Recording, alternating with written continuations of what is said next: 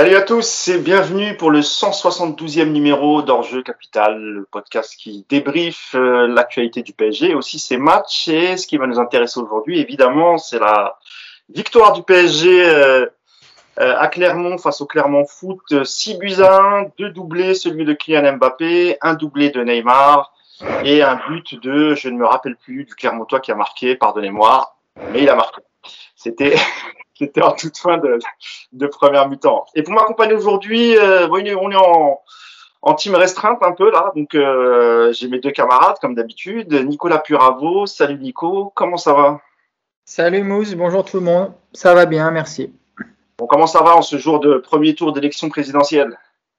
Bah écoute, ça, ça, ça, va mieux que certains, j'espère, et au moins bien que d'autres sans doute. Mais ça va. Ok, t'as fait ton devoir de citoyen? Oui, monsieur, j'ai voté ce matin avec ma fille. Ah, bah c'est très bien, c'est très bien. Euh, mon deuxième camarade, euh, le titulaire indiscutable, Yacine Amnet. Salut Yass, comment ça va? Salut à tous, ça va, ça va, merci. T'as des tout petits yeux, j'ai l'impression que tu as revu le match six fois dans la nuit, tellement tu as été ébahi par les exploits de la MNN. J'ai même pas revu le match une fois, comme ça, c'est pas à cause de ça. oui, tu, tu, on va dire que tu es un peu fatigué, ce qui est normal. Un petit peu, ouais. Je montre mon joli maillot. Hein. C'est pas un maillot du PSG, c'est un maillot du, euh, du euh, fan club de Singapour, voilà, qui m'a été offert gentiment par mon ami Stan, euh, que je salue. Donc voilà, c'était pour lui faire un peu honneur et j'ai mis ce joli maillot qui ressemble beaucoup au match, au, au maillot du PSG avec les couleurs traditionnelles. C'est un très beau maillot. Donc voilà. Il y, y, a des maillots qui arrivent de Singapour jusqu'à Nantes. Par contre, il n'y a pas de livre qui arrive de Nantes à Paris. C'est étonnant. Hein ah oui, oh là là, mais non, mais hey, ils vont arriver. Ils vont arriver. T'inquiète pas, j'ai le, suivi du colis, il arrive bientôt. Là, je vais te les envoyer et je vais t'en envoyer plein en plus. C'est pas juste deux. C'est pour ça qu'il faut attendre. T'inquiète pas, Nico. Ils vont arriver à bonne destination. Euh, messieurs, on va rentrer dans le vif du sujet avec cette victoire, je le disais, du Paris Saint-Germain face au Clermont Foot 6 buts 1 avec euh, avec euh, un doublé de Kylian Mbappé et un doublé de, de Neymar. Euh, beaucoup d'absents hier, euh, messieurs. Il y avait pas moins de 8 absents. Euh, Sergio Ramos était, était titulaire hier. Euh, donc je rappelle la composition. Hein, Donnarumma était dans les buts avec euh, une défense centrale Kimpembe Ramos, euh, Hakimi et Nuno Mendes sur les sur les côtés droit et gauche. Milieu de terrain Verratti, Gay, Danilo Pereira et un trio d'attaque Messi, Neymar, Mbappé. Première question, messieurs. Est-ce que vous avez vu un bon match? Est-ce que vous avez pris du plaisir hier soir, Nicolas? Déjà, c'était deux triplés, hein, pas deux doublés. Ah, j'ai dit deux doublés? Bah, C'est deux triplés, pardon. Ça m'a un peu fatigué, moi aussi. Donc, euh, deux triplés, pardon. Donc, c'est bien 6 buts à 1, 3 buts pour Neymar, 3 pour Mbappé. Je te laisse la parole, Nico. Euh, écoute, un peu dans la lignée du, du match contre l'Orient, c'est difficile de s'enflammer euh, sur cette fin de saison. Après, il faut pas non plus euh, critiquer systématiquement. Ils ont fait le boulot hier. Ils l'ont plutôt même bien fait avec 6 buts, c'est pas rien. Euh, ça donne encore plus de regrets, ça donne encore plus de frustration de ne pas avoir euh, vu cette équipe à, un meilleur niveau quand il le fallait, quand ça comptait vraiment.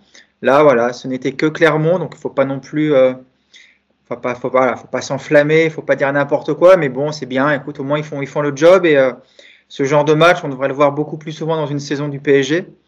Au moins, voilà, au moins on commence à les voir un petit peu, tant mieux.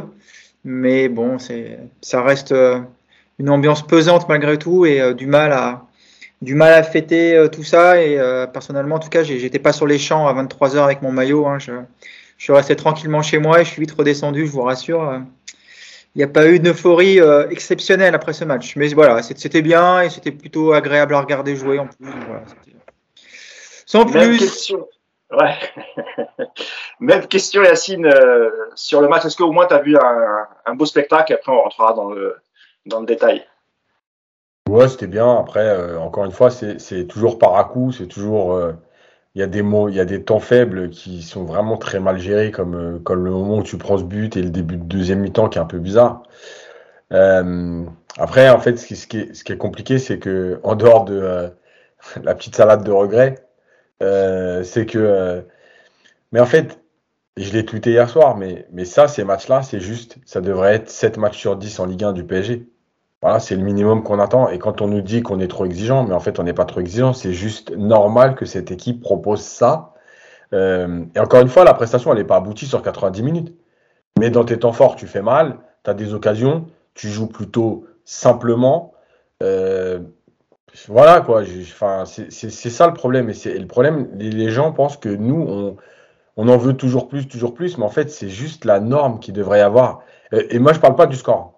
Euh, parce que tu peux très bien te retrouver euh, le même match contre Clermont, avec, contre Clermont avec un peu moins d'efficacité. Tu vas gagner 2-1, 3-1. Mais en fait, juste dans l'envie déjà d'aller créer des occasions, d'être plutôt respectueux du jeu, globalement. Mais pour moi, ça devrait juste être ça la norme. Voilà. C'est vrai qu'on peut être frustré, euh, Nico, parce qu'on a vu hier des Parisiens euh, euh, qui ont fait des courses, qui ont, fait du pressing assez haut, qui était, qui était très rapide à la récupération du, ballon quand, quand Dijon avait la balle. C'est vrai que ça laisse beaucoup de regrets. Hein. Déjà, on en parlait déjà le match face à, face à Lorient. Et là encore contre Clermont, comme dit Yacine, c'était pas un match sur 90 minutes incroyable, mais ils ont quand même fait le job et, et, on a vu quand même des belles phases de jeu, Nico.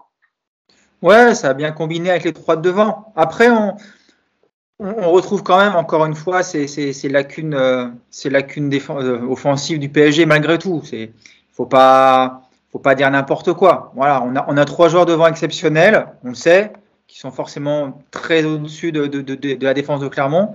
Quand ils sont tous les trois dans un soir comme ça, où ils sont plutôt inspirés, où ils combinent bien, ils jouent plutôt simple, et puis en plus, il y a une défense de Clermont qui, qui favorise tout ça. Évidemment que c'est efficace et qu'il ne faut pas bouder notre plaisir de voir ça. Maintenant, euh, on n'a pas vu beaucoup de gens en sur les côtés, on n'a pas vu de projection des milieux de terrain, on n'a pas vu beaucoup de centres, on n'a pas vu de débordement. Voilà, il faut aussi se rendre compte encore une fois que ce sont beaucoup, beaucoup d'actions individuelles qui se limitent à, à, des exploits entre deux ou trois joueurs qui sont capables de ça. Mais c'est bien de le faire quand même malgré tout. Ça restera de toute manière une saison incomplète, on le sait. Euh, le titre maintenant, il fait, fait plus aucun doute. Ça fait d'ailleurs longtemps que c'est le cas, mais voilà, ils filent vers le titre. Au moins, ils font le job. On peut pas leur reprocher ça aujourd'hui. Voilà, on peut pas être euh, derrière eux tout le temps, leur dire voilà, vous avez gagné 6-1, mais en fait vous êtes des merdes. Voilà, non, bravo à eux, ils ont fait le match qu'il fallait. C'était pas un match non plus fou, mais c'était voilà, comme le dit Yacine, le match qu'on devrait voir beaucoup plus souvent avec le PSG, parce qu'il y a tellement d'écart avec ce genre d'équipe que, que tu dois effectivement appuyer et faire mal. Maintenant, euh, je vais redire un petit peu ce que je dis la semaine dernière. Moi, j'attends plus grand chose de cette saison, à part que j'ai hâte qu'elle se finisse et j'ai hâte qu'on reparte sur une nouvelle année avec, j'espère, d'autres choses sur le terrain, d'autres choses dans le jeu. Mais voilà, encore une fois, on va pas les descendre à chaque fois qu'ils vont gagner un match jusqu'à la fin de la saison parce que ça n'aurait ça n'aurait pas de sens, même si ça fait du bien. Je le comprends, je le conçois. Mais voilà, voilà. Écoute, hier ils, mettent 6 buts hier, c'est pas anodin et, euh, et, maintenant on va attendre le, prochain match contre Marseille qui sera a priori le dernier gros test de la saison et, peut-être le, match qui va permettre, euh, pas, de tout pardonner, mais au moins de finir la saison avec un peu moins de, de, colère, de, de, frustration, de tout ce que vous voulez, de tous ces sentiments négatifs. Voilà, il va falloir de toute façon tourner la page à un moment. Donc euh, au moins, voilà, hier, ils ont, ils ont fait ce qu'il fallait hier. Moi, c'est ce que j'ai envie de retenir. C'est vrai, Yacine, on a, on a du mal euh, à s'enthousiasmer malgré une victoire 6 buts à 1, des beaux buts, on a vu des belles combinaisons. On va reparler du trio euh, Neymar, Messi et, et, Mbappé. C'est vrai, hein, c'est euh, une fin de saison qui est un peu, qui est un peu compliquée, malgré quand même. Euh, il y, a, y, a, quand même eu une bonne attitude sur le terrain, euh, Yacine. Alors oui, évidemment, c'est un peu trop tard. Il reste sept journées de championnat maintenant et, et c'est des matchs qu'on aurait pu, comme, comme tu l'as dit au préalable, hein, depuis le début de saison, normalement, on aurait dû au minimum afficher ce type de, de, de prestations. Mais on sent quand même que dans les attitudes, il y a, y a du mieux et, peut-être que ça, ça laisse présager et je parle notamment de Neymar et de, et de Messi pour la saison prochaine, peut-être de meilleures choses. Ouais, il y, a plein de choses en fait. Le truc, c'est que il y a, y, a, y a, cette idée de dire que euh, malgré tout, en 2019, après l'élimination contre Manchester, la fin de saison, elle est horrible. Euh, là, au moins, bon, ils font le travail. C'est déjà quand même une grande différence. Alors, il n'y avait pas le même euh, écart au classement, parce qu'il me semble que avant, après Manchester, tu es à 20 points d'avance euh, ah oui, tu es très loin. Très, très loin de... Donc effectivement, euh, c'est encore plus dur parce que là, tu as, 12 points. Les 12 points de match, ça peut aller très vite. Donc malgré tout, il fallait quand même prendre les, les, les quelques points qu'il y avait à prendre là. Euh, mais bon, en tout cas, voilà, ils, ils, ils, font le travail, à part le match à Monaco. Euh, ils font le travail. Après, après c'est sûr que le problème du PSG, c'est que effectivement, ça doit être la norme. Comme l'a dit Nico, on va pas s'enflammer alors qu'on est au mois d'avril et que euh, c'est euh, enfin voilà, qu'on voit quelques quelques séquences intéressantes devant. Euh, on va pas se projeter non plus sur la saison prochaine parce que parce que en dehors des, en dehors du fait que chaque année on se dit tiens l'année prochaine peut-être machin et tout et il y a pas l'année prochaine ça va être encore pire parce que l'année prochaine il y a une Coupe du Monde qui arrive entre novembre et décembre. Je sais pas comment ça va être géré. Euh, en termes de, timing, de blessures, etc. Donc voilà, c'est un peu tout ça, et c'est vrai que c'est compliqué parce que euh, bah parce qu'on attend toujours au moins ça du PSG. Et que, euh, et que là maintenant, bah, c'est un peu ouais, le moment des regrets, entre guillemets. On se dit, ah, s'ils avaient joué plus souvent, parce que c'est ça le vrai thème de la journée, c'est est-ce que s'ils avaient joué plus de matchs ensemble, plus souvent ensemble, ça aurait été mieux?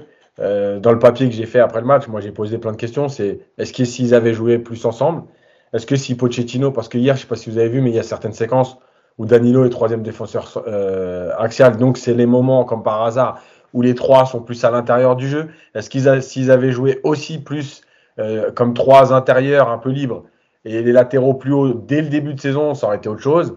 Est-ce que si le coach avait fait des choix plus tôt dans la saison, ça aurait été autre chose? Enfin bref, il y a plein de petites questions qui, euh, comme d'habitude, te, laissent, te laissent des regrets parce qu'en fait, quand tu reviens sur cette défaite et ce goût amer qu'on a de la fin de saison, parce que c'est la défaite du Real, en fait, elle est encore plus frustrante et amère, c'est que tu as perdu ce match-là sur 15 minutes.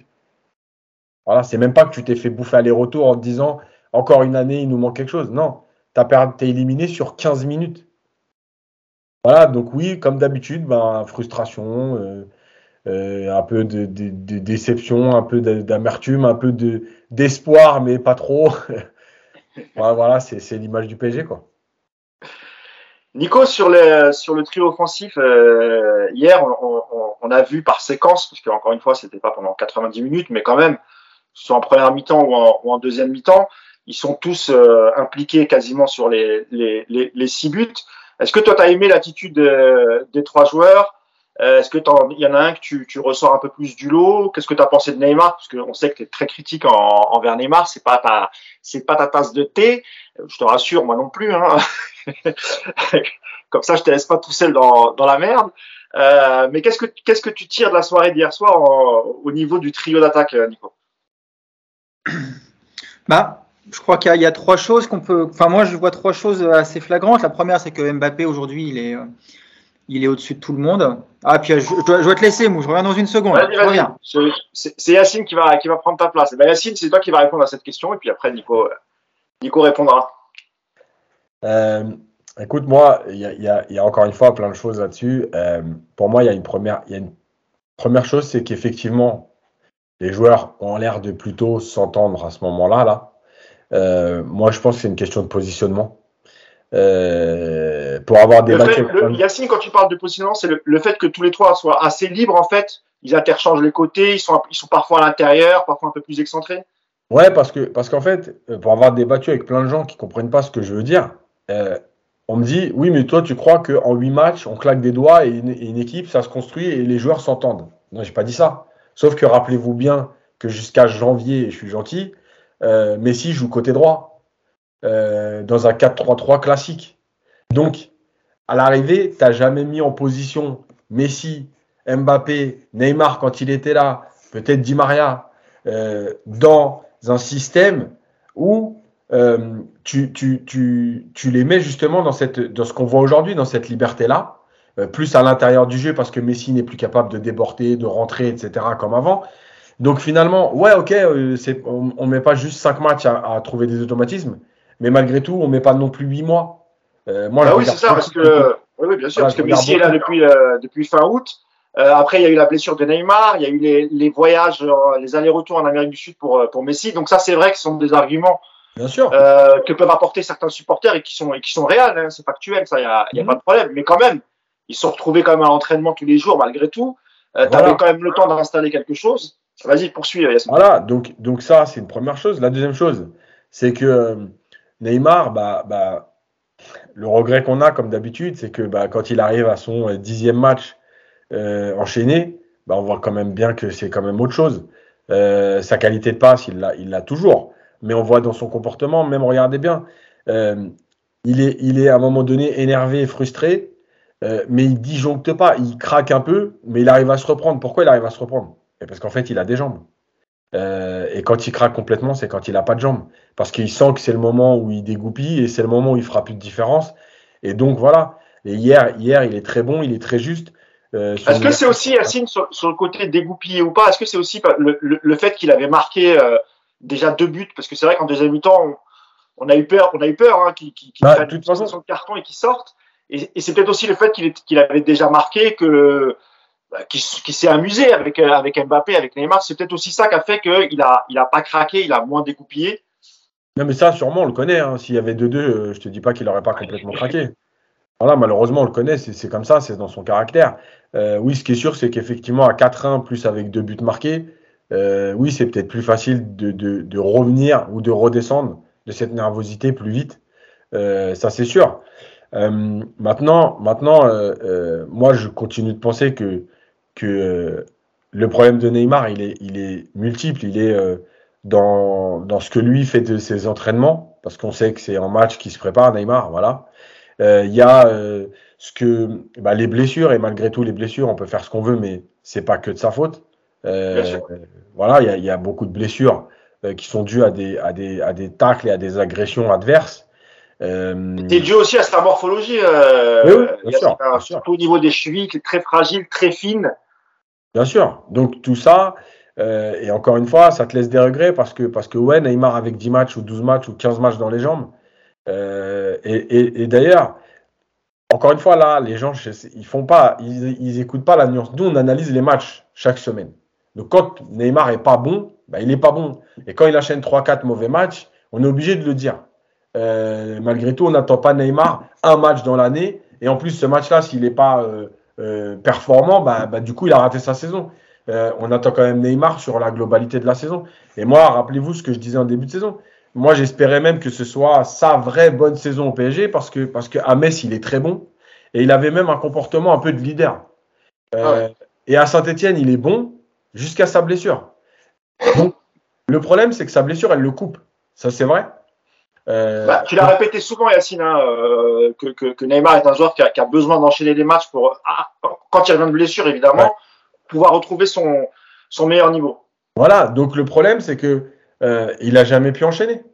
Euh, et il arrive à Madrid, ou contre Madrid, mais en tout cas à Madrid, avec seulement 4-5 matchs dans les jambes. Et, et on sait que c'est pas assez.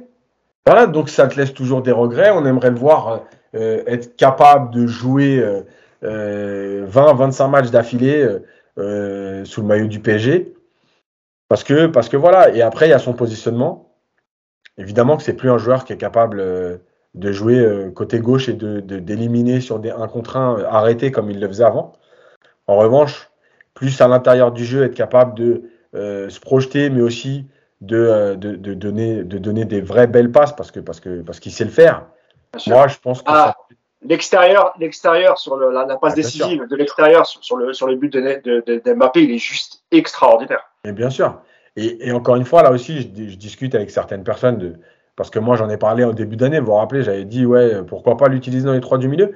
Il y en a qui me disent oui, mais il faut avoir une grosse activité, faut savoir, faut défendre. Mais moi je vous le dis, hein, regardez bien les stats.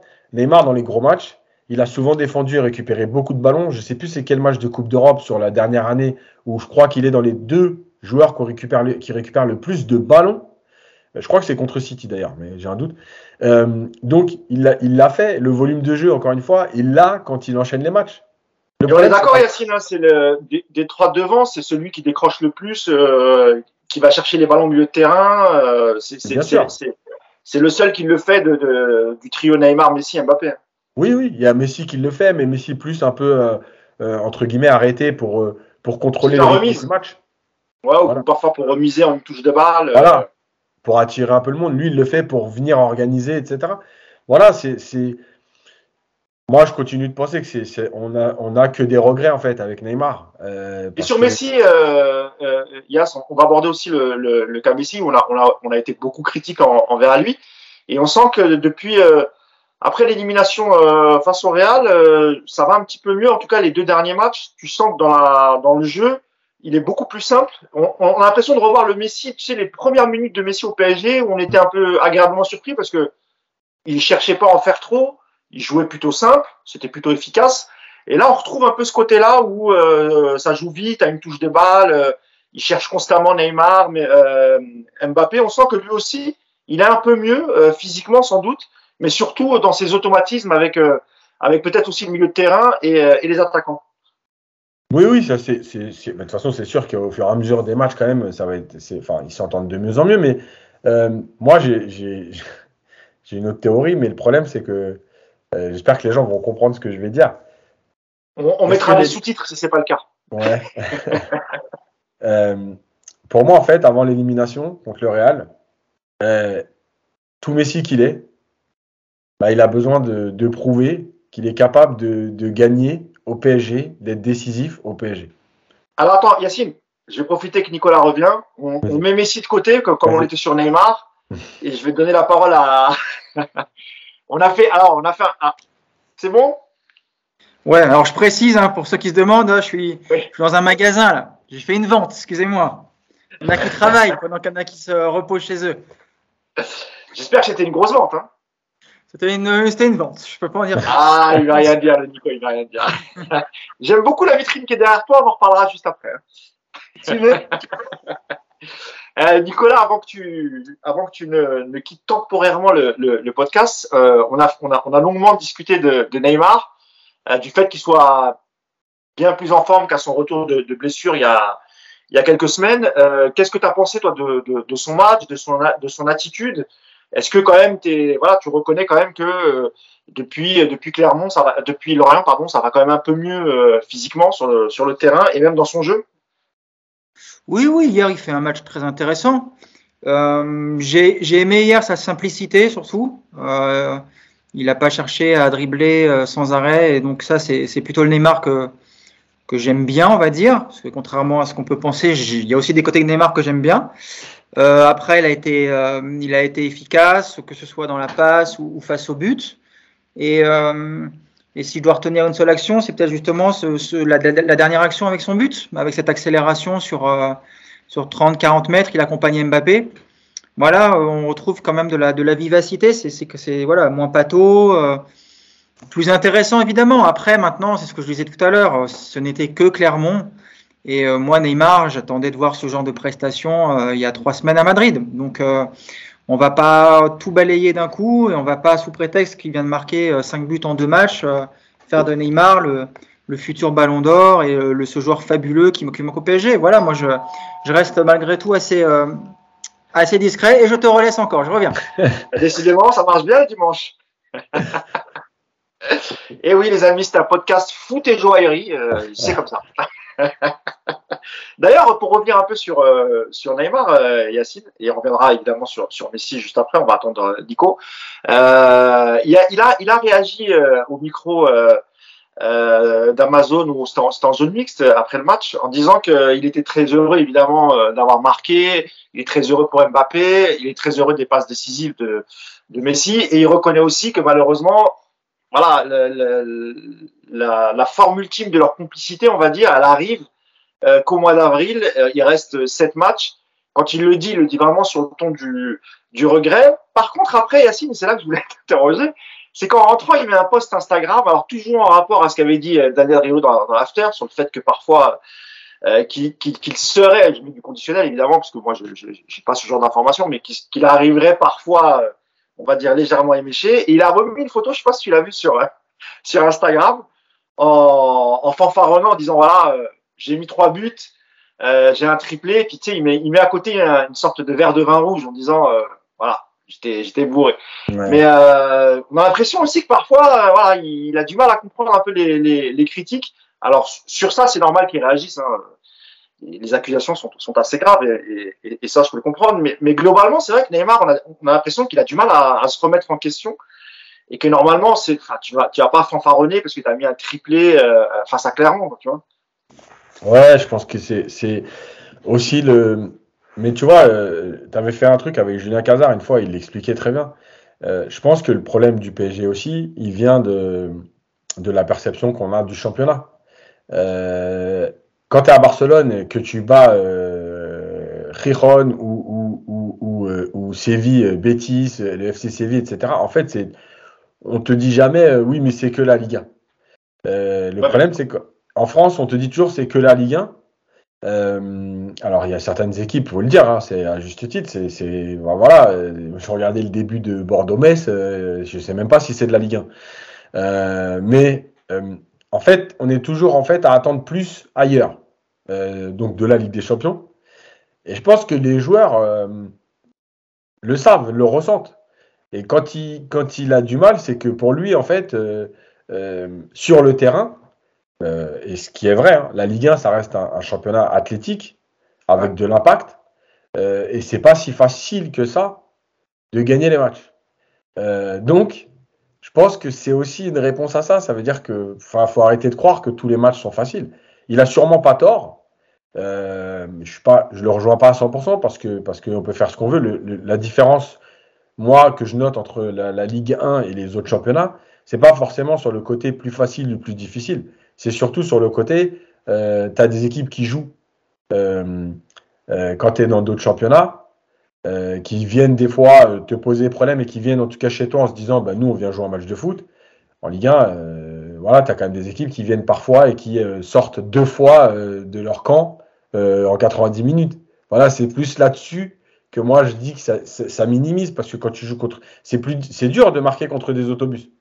En tout cas, normalement, tu n'es plutôt pas en danger euh, défensivement, tu vois. Ah, c'est clair. Donc voilà, et je pense que les joueurs le, ressentent et ces déclarations, elles vont un peu dans ce sens-là. Après, sur le côté euh, euh, bourré et tout, y a, voilà, il y, a, des journalistes qui ont tenu ces propos-là, ils sont, ils sont maîtres de leurs propos. Ouais, non, c'est clair, c'est clair. Enfin, moi, je, encore une fois, hein, qu'il soit, qu'il arrive avec les petits yeux parce qu'il n'a pas beaucoup dormi, tout le monde le sait, c'est pas un secret évidemment, c'est de toute façon, c'est même pas un secret parce que lui, il poste à 4 heures du matin, donc comme ça, c'est réglé. Mais tu, sais, mais c'est ça le pire, c'est que la photo dont, dont, je te parle là, le post sur Instagram, il le fait en rentrant. Euh, donc j'imagine, ils ont pris la, le, le, jet privé euh, Clermont Paris, et il devait être 3-4 heures du matin. Et il était devant un écran, euh, devant un jeu vidéo. Après, il fait ce qu'il veut, le garçon. Hein. Nous, on n'est pas là pour. c'est un grand garçon. Moi, je suis pas son père et on n'est pas ses parents, évidemment. Simplement, c'est vrai que la, la, la vie d'un genre de, de, de enfin d'un sportif de haut niveau et c'est pas à toi qui va contredire Yacine c'est pas juste euh, être performant aux entraînements et après tu rentres chez toi et tu fais ce que tu veux l'entraînement il continue euh, à la maison il continue à l'extérieur des, des, des, terrains et euh, enfin je me rappelle de il y, a, il y, a, beaucoup de débats en ce moment sur les, tu sais, les, les, les anciennes gloires qui viennent sur l'after. Ils avaient fait un débat comme ça il n'y a pas très longtemps sur les, les, les anciennes gloires qui viennent au, en Ligue 1 et qui pensent que tout est facile, etc. Euh, tu as, des exemples aussi où ça marche, même si c'est pas des, des anciennes gloires comme Dante, tu vois, qui a, 37, 38 ans mhm. et, qui est plutôt pas mal. Euh, il y a aussi euh, Hilton, hein, Vittorino Hilton, qui a jusqu'à 41 ans. Et puis ces mecs-là, ils t'expliquent qu'ils dorment euh, voilà 10 heures par, par nuit ou 9 heures par nuit, qu'ils font attention à ce qu'ils font. Et on a l'impression que Neymar, il a du mal à assimiler ça, quoi, tu vois. Parce que peut-être aussi ce que tu disais sur la facilité de la Ligue 1, sur sur le fait qu'il était 12-15 points d'avance. Il y, a, un problème, Neymar, avec ça. Quoi. Ouais, après, après tu as aussi, euh, malgré tout, le caractère. Je veux dire, Romario, ça n'a jamais été un mec euh, hyper sérieux. Euh, voilà, il était à Barcelone, il partait au Carnaval de Rio.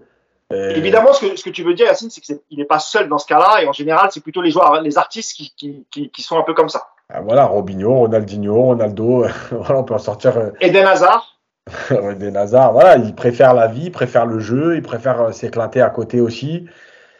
Ouais, c'est une façon de voir les choses. Hein. Encore une fois, c'est le truc, c'est pas de, de, savoir si tu si tu t'éclates à, chacun, comme tu l'as dit, chacun fait ce qu'il veut de sa vie. Le truc, c'est que si à côté de ça, ça t'empêche d'être performant longtemps sur la durée, bah oui, ça devient un problème. Ça devient un problème parce que tu as quand même un club qui te paye. Voilà. Non, c'est clair, c'est clair. Bah écoute, on, on, croise les doigts pour Neymar. Hein. Euh, s'il n'y a pas de blessure, euh, s'il se repose bien cet été, s'il revient avec pas trop de kilos en trop. Parce qu'il a que 30 ans. Oui, oui, mais Ronaldinho, quand il quitte le Barça, il a 29 ou 30 ans. Euh, quand il part au Milan AC, c'est le début de, voilà, c'est le début de la dégringolade. Même s'il fait des beaux matchs avec Milan, il a toujours des gestes techniques incroyables et tout. Mais c'est pas, c'est pas suffisant. Le temps que, le temps que Nico revienne, on, va finir sur Messi, Yacine. Je t'avais lancé sur, euh, sur Messi tout à l'heure. Alors, je sais pas si tu te rappelles de ton propos, mais si tu t'en rappelles, tu peux le poursuivre. Donc, je disais, en fait, pour moi, le truc, c'est que, avant l'élimination, on a un Messi, on a deux Messi. On a le premier, les trois, quatre premiers matchs, on avait dit, Très simple, je donne, je bouge. Là, j'essaye pas trop de choses. Je, je, joue dans la simplicité, une ou deux touches de balle. Et après, on a Messi. Pas dire qu'il cherche les stats, mais un peu. Voilà, euh, il doit entendre que ouais, il a marqué qu'un but en Ligue 1, euh, que euh, on attend plus de lui, qu'il n'est pas décisif, etc. Et puis il y a l'élimination à Madrid et, euh, moi j'ai l'impression que depuis, en fait, en gros, c'est maintenant, bon, on peut jouer au foot. De toute façon, la saison est terminée et il n'y a plus de chiffres à aller chercher ou pas aller chercher. Et, et je renvoie à l'interview de Karim Benzema dans l'équipe qui dit euh, en fait, à un moment donné, quand tu respectes le jeu, euh, en fait, ça vient tout seul. Bon, je suis content parce que c'est Benzema qui le dit, parce que moi je l'ai répété plein de fois, mais bon. Ah, je pense que la phrase respecter le jeu, on peut te l'attribuer tellement tu l'as répété depuis le début des podcasts. Celui, celui qui dit le contraire est malhonnête. Mais c'est surtout de dire respecter le jeu. En fait, quand tu respectes le jeu, comme par hasard, ça vient. Parce que quand tu respectes le jeu, tu fais les bons choix, les bons déplacements, et à l'arrivée, tu es là où il faut. Quand tu surjoues, bah souvent, euh, tu as le geste de trop, le, le, contrôle de trop, la touche de trop, et, c'est là que ça vient pas. Bah, je pense tout simplement que là, on regarde l'action du premier but, euh, non, du but d'Mbappé, parce que c'est Neymar le premier, du but d'Mbappé. En fait, tu que dans la simplicité. Neymar, il, il, élimine et il donne tout de suite à Messi. Messi, il contrôle, il donne une touche à Mbappé, Mbappé, il dévie en une touche. En fait, ça, c'est juste, normalement, ce qu'on devrait voir encore une fois 3, 4 fois, 5 fois par match ou par mi-temps avec le PSG. Ils n'ont rien fait d'extraordinaire là. Ils ont joué en une ou deux touches. Mais on voit quand même bien que la différence de qualité technique, ben, quand ils jouent comme ça, tu peux faire ce que tu veux, mettre un bus devant la surface. Tu vois, quand on disait tout à l'heure justement l'histoire du bus. Euh, ouais, mais c'est difficile quand il y a le bus. Oui, c'est difficile quand il y a le bus et que tu as un joueur qui veut prendre le ballon, rentrer dans la densité, éliminer quatre joueurs sur un mètre carré. Mais même si tu mets un bus ou un demi-bus, quand les mecs jouent en une touche de balle, ils se déplacent, ils jouent en une ou deux touches, bah, tu peux mettre tous les bus que tu as envie, à un moment donné, ça explose. Voilà, on là... sent surtout hier, Yacine, que, que, que Mbappé arrive à, arrive à mieux lire le jeu de, de, de, Messi. Enfin, Neymar, il le connaît, mais surtout de Messi. Et on accueille Jean-Baptiste euh, Guégan. il est là, avec son maillot. Voilà. voilà il, avait, il, avait, il avait un déjeuner, donc on, on, on lui pardonne, c'est normal, il y avait la famille, etc. Pas de problème, JB, tu nous rejoins. On a voté. Ça va les gars? Et toi? Ça va, ça va. Ah, ça va super bien, il fait beau et tout, euh, super, royal. Eh ben écoute, on était en plein débat sur, euh, sur, sur Messi. Il va finir son propos, puis après je te donnerai la parole sur, le, sur ce que tu as pensé du match d'hier. Vas-y Yacine. Ouais, je pense qu'ils s'entendent mieux, mais parce qu'en fait, c'est encore une fois, je reviens là-dessus, mais euh, je veux bien qu'on m'explique tout le temps que euh, le système c'est une chose, l'animation c'est autre chose, mais l'animation elle dépend quand même un peu du système. Donc, euh, oui, les trois à l'intérieur du jeu, plus proches les uns des autres, on l'avait vu euh, contre Nantes en première euh, début de saison, enfin première partie de saison, sur la première mi-temps, et ça s'était super bien passé. C'était sûrement la meilleure mi-temps du PSG au parc sur les six derniers mois. Euh, et en fait, ils ont besoin d'être proches les uns des autres parce que on revient vite fait. Messi, Neymar sont plus capables d'éliminer, et le PSG aujourd'hui n'a plus des milieux de terrain capables en fait de venir compenser le jeu à l'intérieur. Quant à Thiago Motta avec Verratti, bah oui, tu peux combiner à l'intérieur. Mais quand tu as euh, Verratti et, rien autour, bah, il va falloir trouver des solutions. Et le problème, c'est que s'il faut aller combiner à l'intérieur avec Danilo, Gay, euh, qui est à l'envers, et de mettre Messi et Neymar complètement excentrés, euh, bah, en fait, tu perds. Là, tu les mets à l'intérieur, et donc c'est avec eux que tu peux combiner plus haut. Voilà, c'est tout. Donc, moi, je pense qu'il y a euh, évidemment le fait qu'ils ont un peu enchaîné des matchs ensemble, ça c'est clair. Mais il y a aussi le fait que le coach n'a rien foutu de l'année et que euh, et qui nous sort le système hybride avec trois défenseurs, les latéraux plus hauts et ces trois joueurs-là à l'intérieur du jeu bah, depuis le mois de, de février-mars. quoi. Voilà. Jean-Baptiste, re? Yeah. D'ailleurs, eh, il est toujours là. Hein. Magnifique. Ouais, Bon, on a fait une petite interview hier euh, qui est en ligne sur la, la, la, la chaîne YouTube Paris United. Hein. Et encore merci. Pas mal, de, pas mal de bons commentaires, les gens ont apprécié, donc c'est cool, ça fait plaisir. Jean-Baptiste, on était, euh, on était un peu sur euh, la, la, réussite hier, depuis l'Orient d'ailleurs, du, du, trio Mbappé, euh, Neymar, Messi. Euh, bon, j'imagine que tu as vu le match hier, il y a eu, il y a eu du spectacle, mais c'est vrai qu'on là on s'attarde un peu sur le, le trio offensif. Euh, Qu'est-ce que tu as pensé du, trio hier soir et, euh, et, si tu devais en dégager un, euh, lequel serait? Alors moi j'ai été euh, très agréablement surpris par le par la capacité qu'ils ont eu à combiner à certains moments. Il y, a, y a un moment par exemple où Neymar passe la balle derrière son pied d'appui, il lance Messi qui ouvre sur Mbappé, ça donne but derrière. Là on a vu trois bons joueurs à un vrai niveau de maîtrise, complètement déborder la défense de Clermont.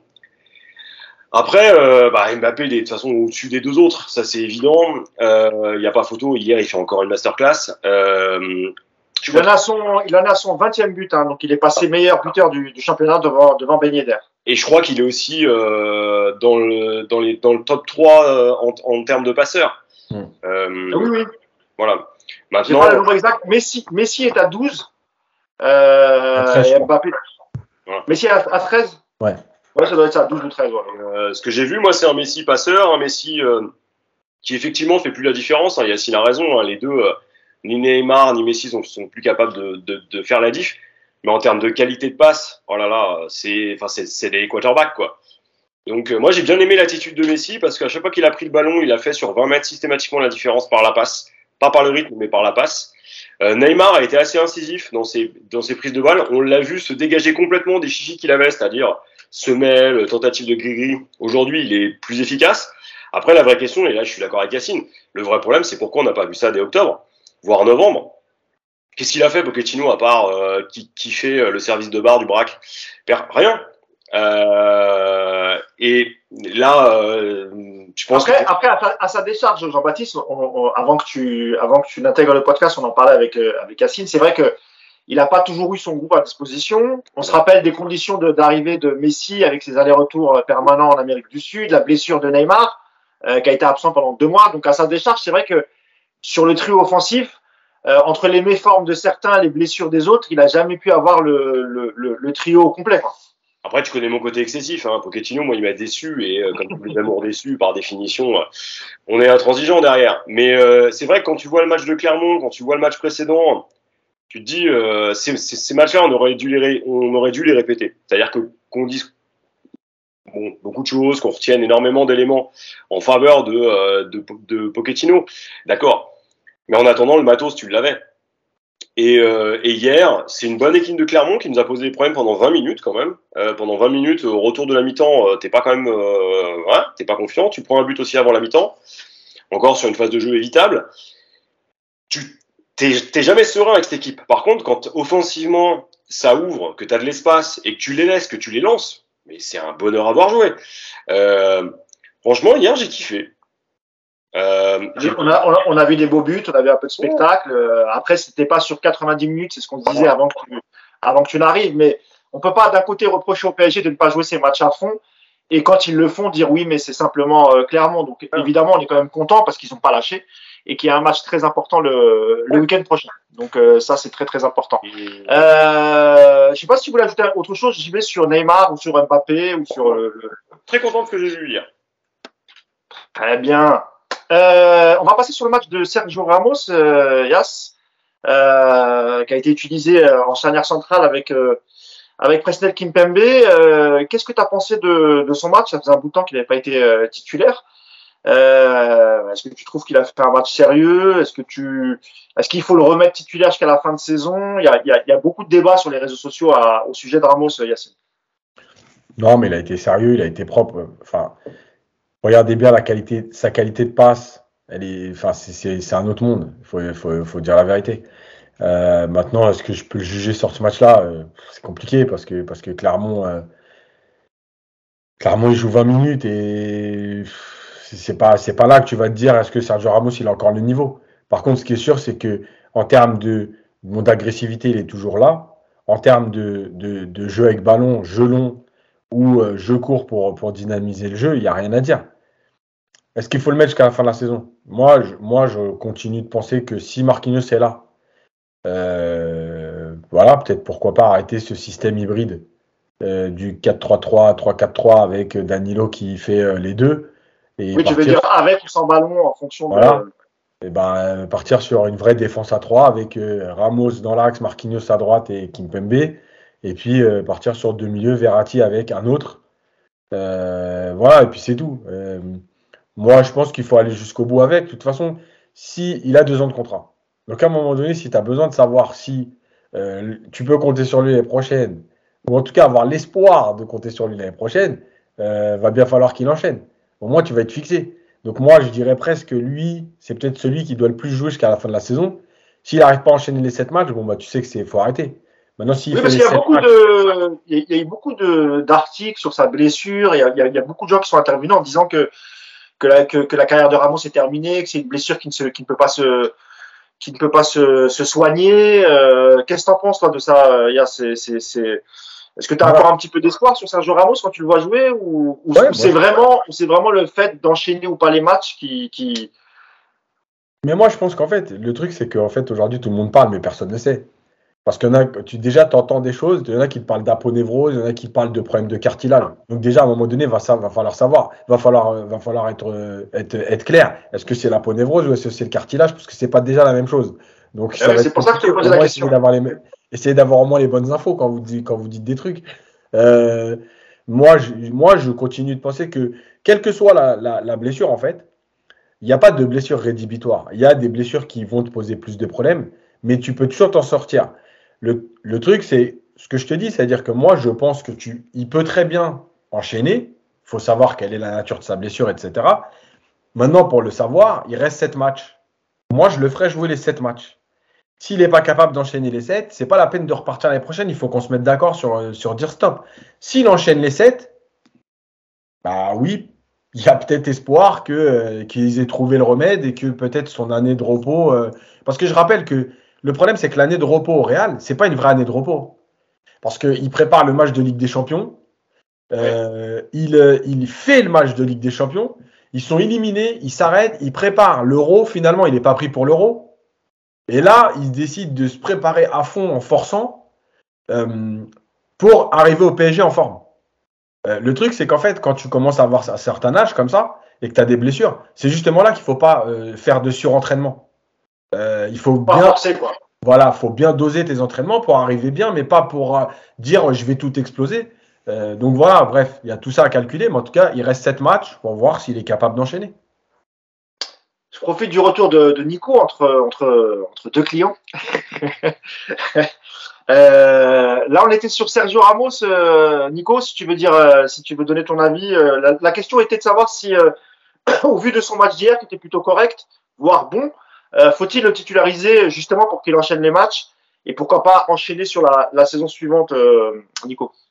Ouais, j'ai entendu ce que disait Yacine. Il y a quand même, Yacine, des blessures qui sont malheureusement quelque part qui, qui, qui, vont signer la fin d'une carrière. Oui. Il, y a, il, y a, plein de joueurs qui traînent des blessures. Euh, le premier qui me vient à l'esprit, c'est un mec comme Van Basten. Voilà, il y a, il y a un moment où tu as, oui. as, quand même des blessures que malheureusement tu peux rien faire et la seule chose qui va effectivement entrer en compte, c'est le, la résistance à la douleur du joueur et jusqu'au moment où il en aura marre. Ramos, moi j'ai l'impression que ce qu'il fait depuis maintenant euh, presque un an et demi, c'est quand même euh, c'est quand même très inquiétant au niveau blessure parce que c'est récurrent, c'est toujours dans les mêmes zones.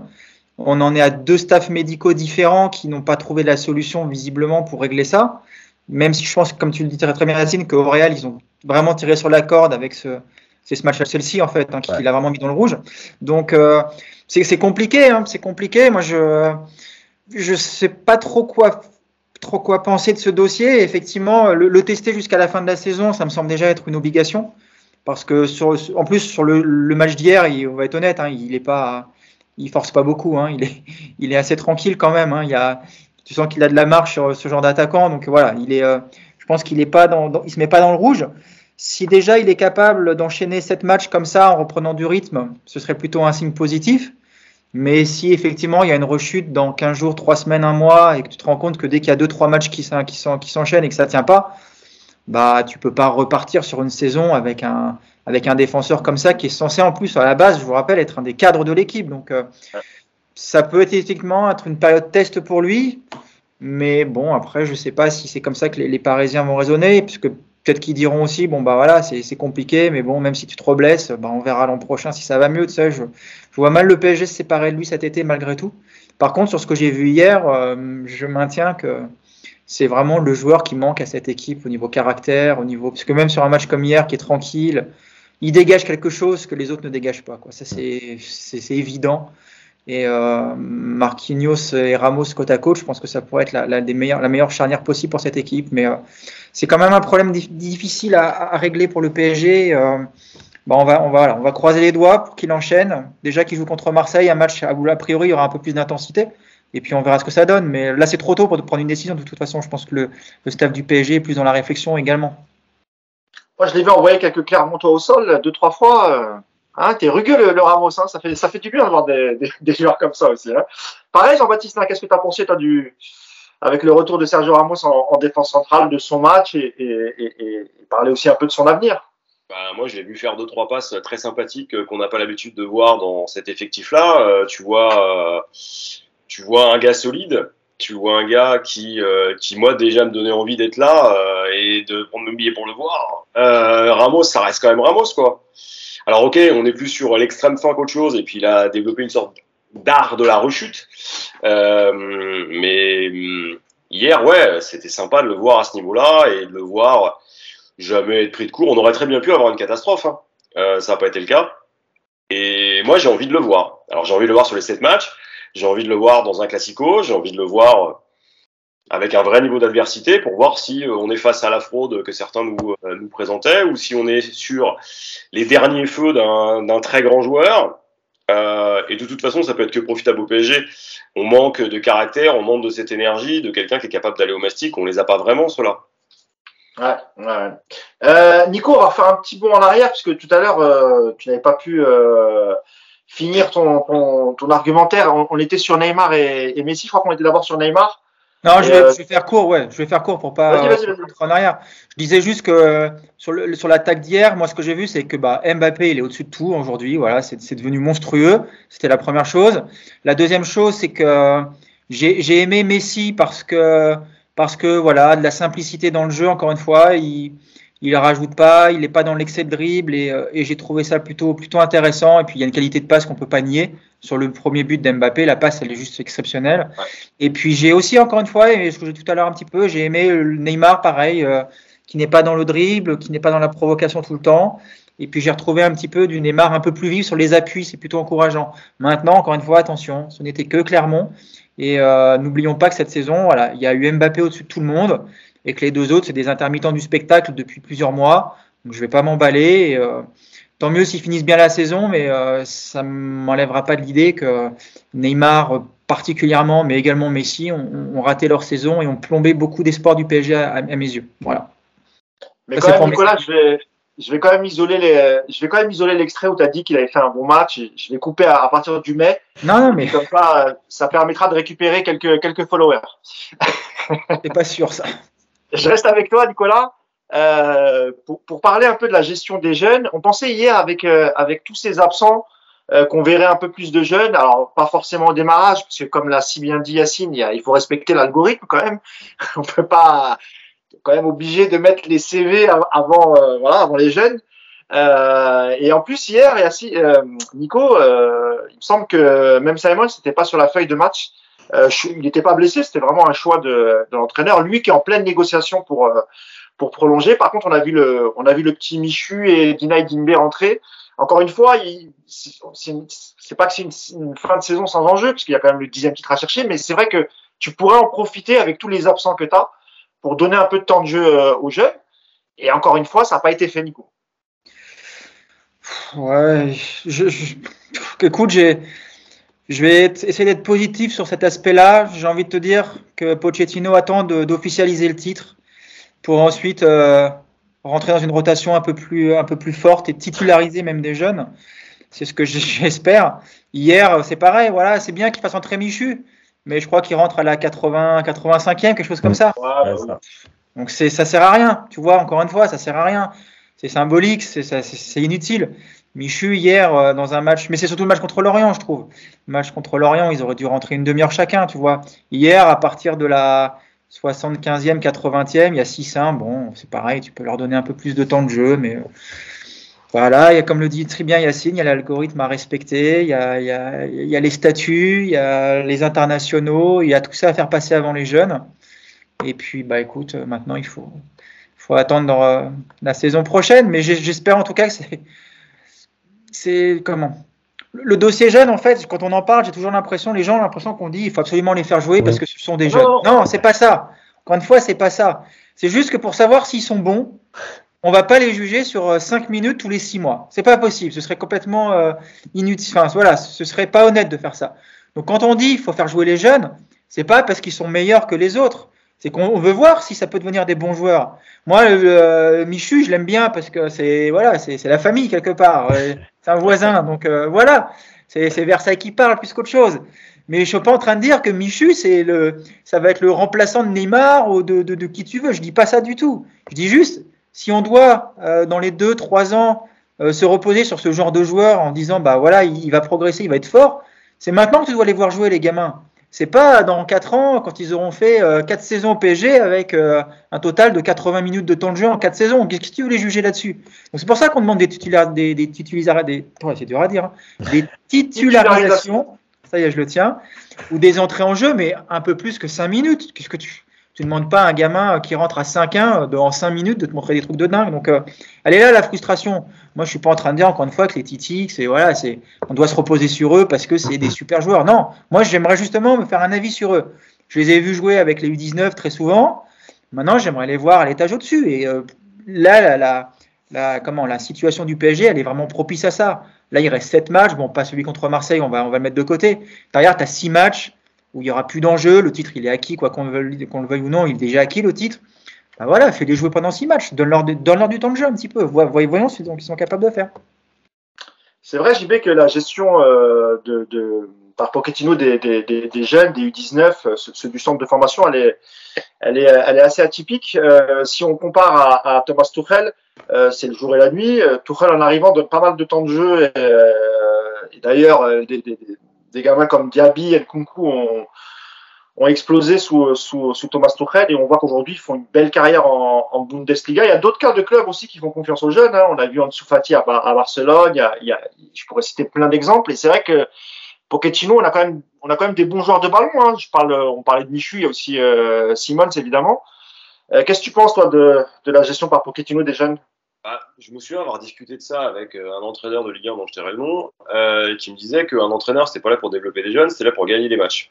Et, euh, le vrai problème, c'est qu'un entraîneur, ça reste un employé d'un club et que tu es théoriquement dans une situation où tu dois aussi, en tant que club, imposer une, stratégie de développement de tes assets à venir ce que font par exemple les franchises NBA, là, toutes celles qui sont en train de tanker, c'est-à-dire qui sont, qui sont en fin de compétition, elles mettent des jeunes, elles les alignent. Hein, euh, je pense à OKC, mais on a le cas aussi dans d'autres clubs qui n'ont rien à jouer, qui se disent, bah, quitte à donner de l'expérience à nos jeunes, bah, mettez, euh, mettez nos jeunes euh, pendant 45 minutes, une heure, et on voit ce que ça donne. Et c'est vrai que là-dessus, euh, je trouve que le vrai problème, c'est pas tant Pochettino, c'est la direction sportive c'est peut-être aussi à elle, à un moment donné, de euh, donner des lignes directrices et dire il nous faut 20% euh, de joueurs qui jouent et tu fixes un cadre à ton, à ton entraîneur. Ça reste ton employé, hein. ton entraîneur n'a pas une toute puissance absolue. Et je pense que Pochettino là-dessus, euh, lui, finalement, on l'a laissé faire ce qu'on voulait. C'est le fameux algorithme signé Yacine. Euh, c'est peut-être à, c'est peut-être à un échelon au-dessus, voire à celui encore au-dessus, qu'il faut poser la question.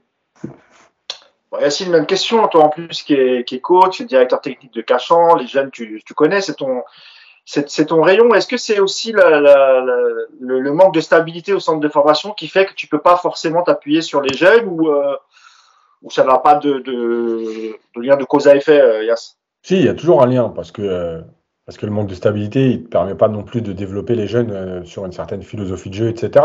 Ça, c'est clair. Mais je pense qu'au-delà de ça, il y avait eu l'interview de Cabaye euh, euh, avec sur un podcast là de RMC. ah oui, sur Scouting, je crois. voilà où il expliquait très bien qu'il n'avait aucun rapport avec Pochettino et que le seul avec qui il avait un rapport, c'était Castellazzi. Castellazzi, le, bras droit de Leonardo. En fait, comment, l'entraîneur des professionnels ne peut pas avoir un rapport avec le responsable du centre pour savoir qui sont les joueurs susceptibles de pouvoir intégrer le groupe, etc. ça n'existe pas. Donc Pochettino, là, n'a rien à foutre. la deuxième chose, c'est que sur les jeunes, il y a, y a l'idée, euh, évidemment, comme tu as dit, du centre de formation, mais il y a aussi euh, les supporters. Enfin, ce que disait Nico, c'est très marrant parce que c'est très intéressant aussi, parce que il va te dire, ouais, quand nous on dit ça, on nous dit, ouais, les titis, c'est bon, arrêtez de les gonfler pour rien. Euh, et comme le dit Nico, en fait, si on les voit jamais jouer, à un moment donné, on peut pas savoir ce qu'ils valent. Mais par contre, c'est les premiers supporters du PSG, hein, c'est les premiers à aller regarder des matchs du Bayern parce que Moussiala, ils vont te dire, eh, mais Moussiala, il a 17 ans. Il joue en Ligue des Champions. Bah oui, mais à un moment donné, c'est bien qu'il y ait un coach qui l'a fait jouer. Donc vous savez qu'il est bon. Euh, des mecs qui vont dire, ouais, mais euh, Simon, c'est pas Moussiala. Mais toi, tu le sais que c'est pas Moussiala bah, Moussiala, on l'a fait jouer à 16 ans, 17 ans, 4-5 matchs de Bundesliga, 10 matchs, 2 matchs de coupe. Et puis l'année d'après, il rentre en Ligue des Champions la troisième ou quatrième journée. Comme par hasard, bah oui, au fur et à mesure, il est bon. Bah ouais, c'est logique parce que tu as l'impression que le, le, le, planning, il est bien respecté. On fait, il y a un agenda, voilà, tant de matchs, tant de matchs, tant de matchs, il va y arriver. À l'arrivée, le mec, il est international allemand. Bref. Donc, voilà, c'est une vraie politique à mettre en place. Maintenant, quand tu recrutes euh, en, cours de saison, en milieu de saison euh, et l'été, 33 internationaux, euh, bah oui, c'est aussi compliqué. Et hier, je tweetais, mais c'est là que tu vois le, le problème. Et JB disait, ouais, euh, est-ce que ça vient du dessus? Moi, je pense que ça vient juste de Pochettino. Euh, parce que hier, quand tu as 4-1, au moment où il y a le changement, il y a 4-1, que Kimpembe sort, il reste, on est à la 76e minute. Mais tu peux pas lancer Bichabou, tu crois qu'il va y avoir 4 buts de. Clairement, ils vont marquer 4 buts parce que tu vas mettre Bichabou. Non, tu mets Kerrer. Ne me dis pas que c'est Nasser ou Leonardo qu'on dit qu'il faut faire jouer Kerrer. Tu vois? Donc c'est un choix de Pochettino internationaux. Il se dit ouais, moi j'ai pas envie de me prendre la tête en faisant en mettant un jeune devant un international. Écoute, Kimpembe il sort, c'est Kerrer. Voilà, stop. Et il a réagi comme ça toute la saison. Et ça, c'est un problème. Maintenant, c'est vrai qu'il y a une vraie politique à mettre en place là-dessus. De dire qu'est-ce que tu fais de ton effectif. Est-ce que c'est 24, 25 joueurs ou 23 internationaux et 4, 5 jeunes? Voilà. Je pense que là aussi, c'est différent que 33 internationaux et trois jeunes qui viennent, qui viennent s'entraîner quand il y a les rassemblements. Mais, mais dès que tout le monde est revenu, hop, à la cave. Tu voulais ajouter un mot, Nico? Non, c'est exactement ce que vient de dire Yacine. C'est le problème aussi de la construction de l'effectif du PSG. Il y a trop d'internationaux, il y a trop de joueurs avec un statut. Et que tu le veuilles ou non, dans un. Alors moi, encore une fois, j'ai jamais dirigé un, un, un, club ou une équipe. Mais tu peux pas non plus occulter qu'il faut gérer ça. Euh, un mec, tu vois, on va parler, on va parler de Kerrer effectivement, si tu fais pas rentrer Kerrer pendant deux mois, parce qu'à chaque fois quelqu'un rentre, c'est un petit jeune, bah après Kerrer, tu dois le gérer le problème là. Et puis c'est un actif du club. Kerrer, c'est un joueur aujourd'hui qui peut peut-être valoir 15, 20, 30 millions, je sais pas combien ça peut coûter aujourd'hui un Kerrer. Mais 15, 20. Ouais, j'étais un petit peu. Parce qu'il est international allemand. Hein. ouais, mais toi, moi, je, je, il y a, y a l'inflation des prix en ce moment, donc allez, moi je dis 30, c'est comme ça. Et j'irai pas plus haut. allez. Mais euh, tu vois, ça aussi, quelque part, tu, tu dois le gérer, ça. Et euh, JB disait, euh, le, le, club doit donner des consignes pour faire peut-être jouer les jeunes, mais peut-être qu'aussi le club, lui, ce qui l'intéresse, c'est plus de pouvoir valoriser un mec comme Kerrer qui est censé partir peut-être cet été qu'un qu'un qu'un petit jeune que tu vas encore garder encore une saison ou deux et que quelque part, euh, même si tu le vends, tu en tireras beaucoup moins. Donc c'est un équilibre à trouver. Et ça c'est d'entrée en fait, c'est le c'est la constitution de l'effectif du PSG qui est déjà de ce côté-là, elle est pas bonne, elle est pas propice en tout cas à l'éclosion des jeunes, ça c'est une évidence.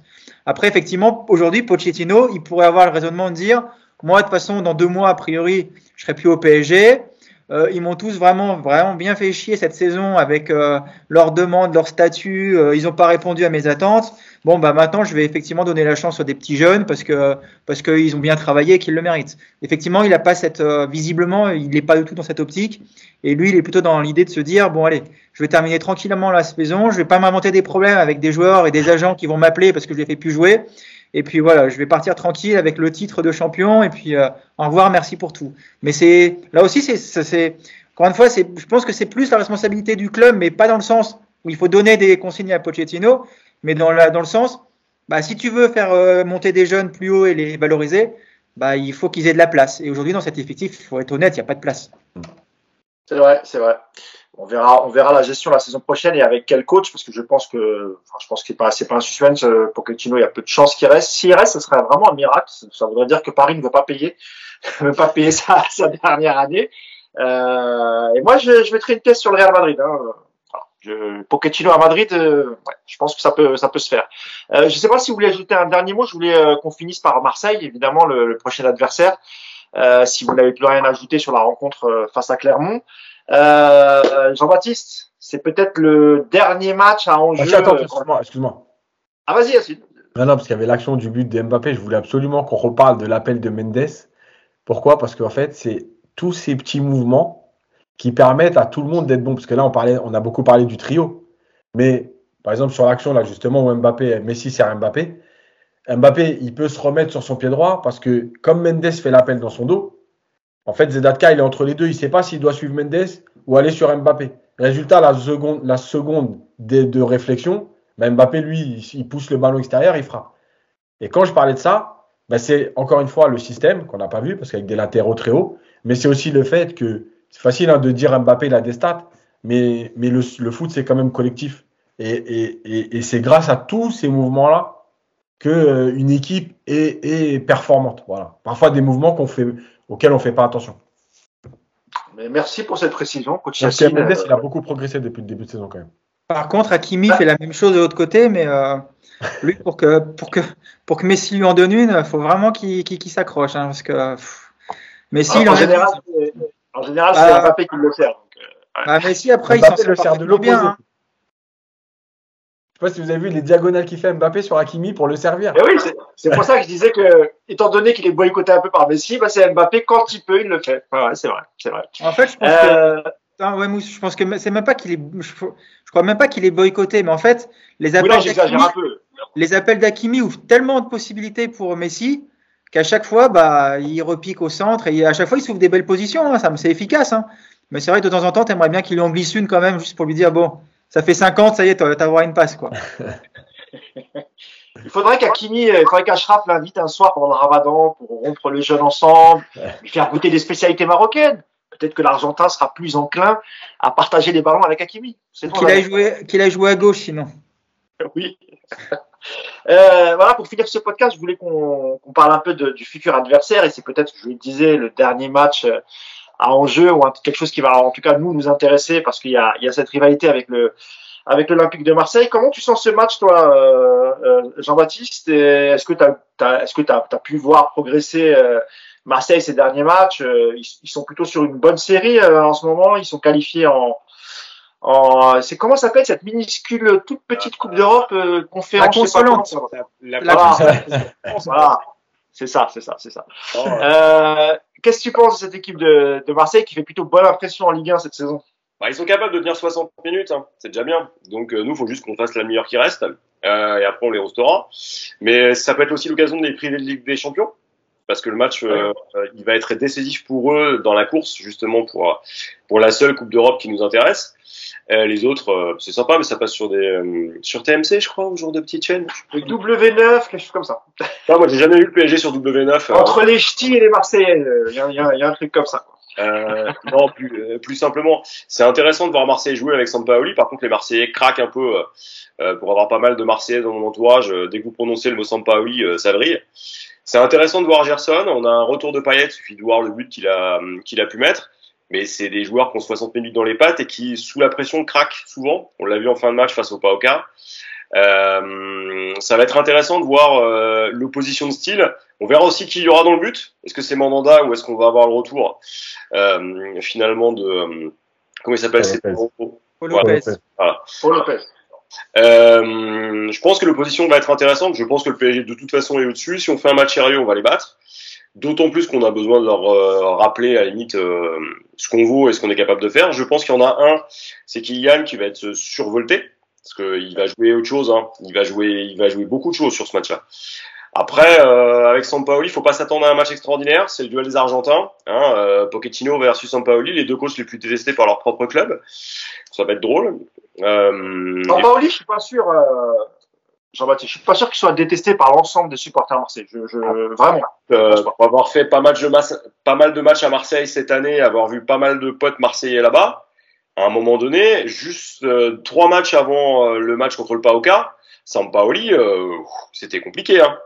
Et puis, oui, oui, il y avait même eu un, un, un message d'un groupe de supporters qui demandait son, son, son départ, mais j'ai l'impression qu'il s'est qu'il a mis un peu d'eau dans son vin et qu'il dans ses compositions, c'est un peu moins folklorique que peut-être en, en, début de saison où tu vois, il mettait un défenseur central au, poste de latéral ou un latéral poste de, euh, je sais pas moi, ailier. Euh, voilà, c'était un peu saugrenu. C'était peut-être, c'était peut-être dû à ça. Voilà. Après, euh, pour, pour terminer là-dessus, je pense que sur un match entier, on aura le lead, on aura la domination. Ils seront capables de nous poser des problèmes pour en 30 à 45 minutes. Donc sur une mi-temps, s'ils attaquent très fortement, ils vont aussi bénéficier de nos, de nos difficultés. Gerson, je sais pas s'ils récupéreront Milik, mais Milik, c'est un sacré client quand il est en forme. Là, ça va. Il est... Milik revient, je crois. Milik revient. il revient, il reviendra pour le Classico. Et puis euh, un paillette, on n'est jamais à l'abri de rien, euh, notamment sur euh, sur coup franc. Et puis on a vu que Donnarumma était un peu fragile en ce moment. Euh, donc on prendra peut-être un but. Après, euh, ils sont prenables hein, très largement. Mais je pense que coach Yacine euh, aura beaucoup de choses à nous dire. Yacine, c'est à Oui, je garde, je garde Yacine à la fin pour, pour qu'il nous donne un peu les, les caractéristiques de cette équipe marseillaise. Nico, pareil, hein, même question. Comment tu sens ce, ce, ce dernier match en jeu C'est voilà, le dernier match qui sent un peu la poudre pour nous avant que avant de partir en vacances? Ah, Qu'est-ce que tu attends de, de, ce classique, Nico? Déjà, je suis sous le choc de savoir que JB passe plus de temps au vélodrome qu'au parc. Ça, c'est la première chose. Ouais, je, je, cher, le souligner. Je suis prof, moi, les gars. J'ai pas d'argent. Hein. Le foot populaire, tout ça. Bon, bah voilà. On a donc un Marseillais qui fait le podcast avec nous. C'est sympa. Euh... les gars. Je me cherche un job. Après, alors sur ce match, moi déjà, je vais pas trop parler parce que je sais d'expérience qu'il faut jamais trop parler avant un match. Ouais. Donc je vais rester très raisonnable, très très très très neutre. Donc tu vois, ça, ça prouve que c'est un match que tu attends, Nico. Parce que d'habitude, tu réagis pas comme ça. Celui-là, tu l'attends vraiment. Hein ouais, ouais, bien sûr. Après, moi, contrairement à, JB, moi, j'espère que l'OM va se qualifier pour la Ligue des Champions. Parce que euh, je me régale à chaque fois qu'ils jouent en Ligue des Champions.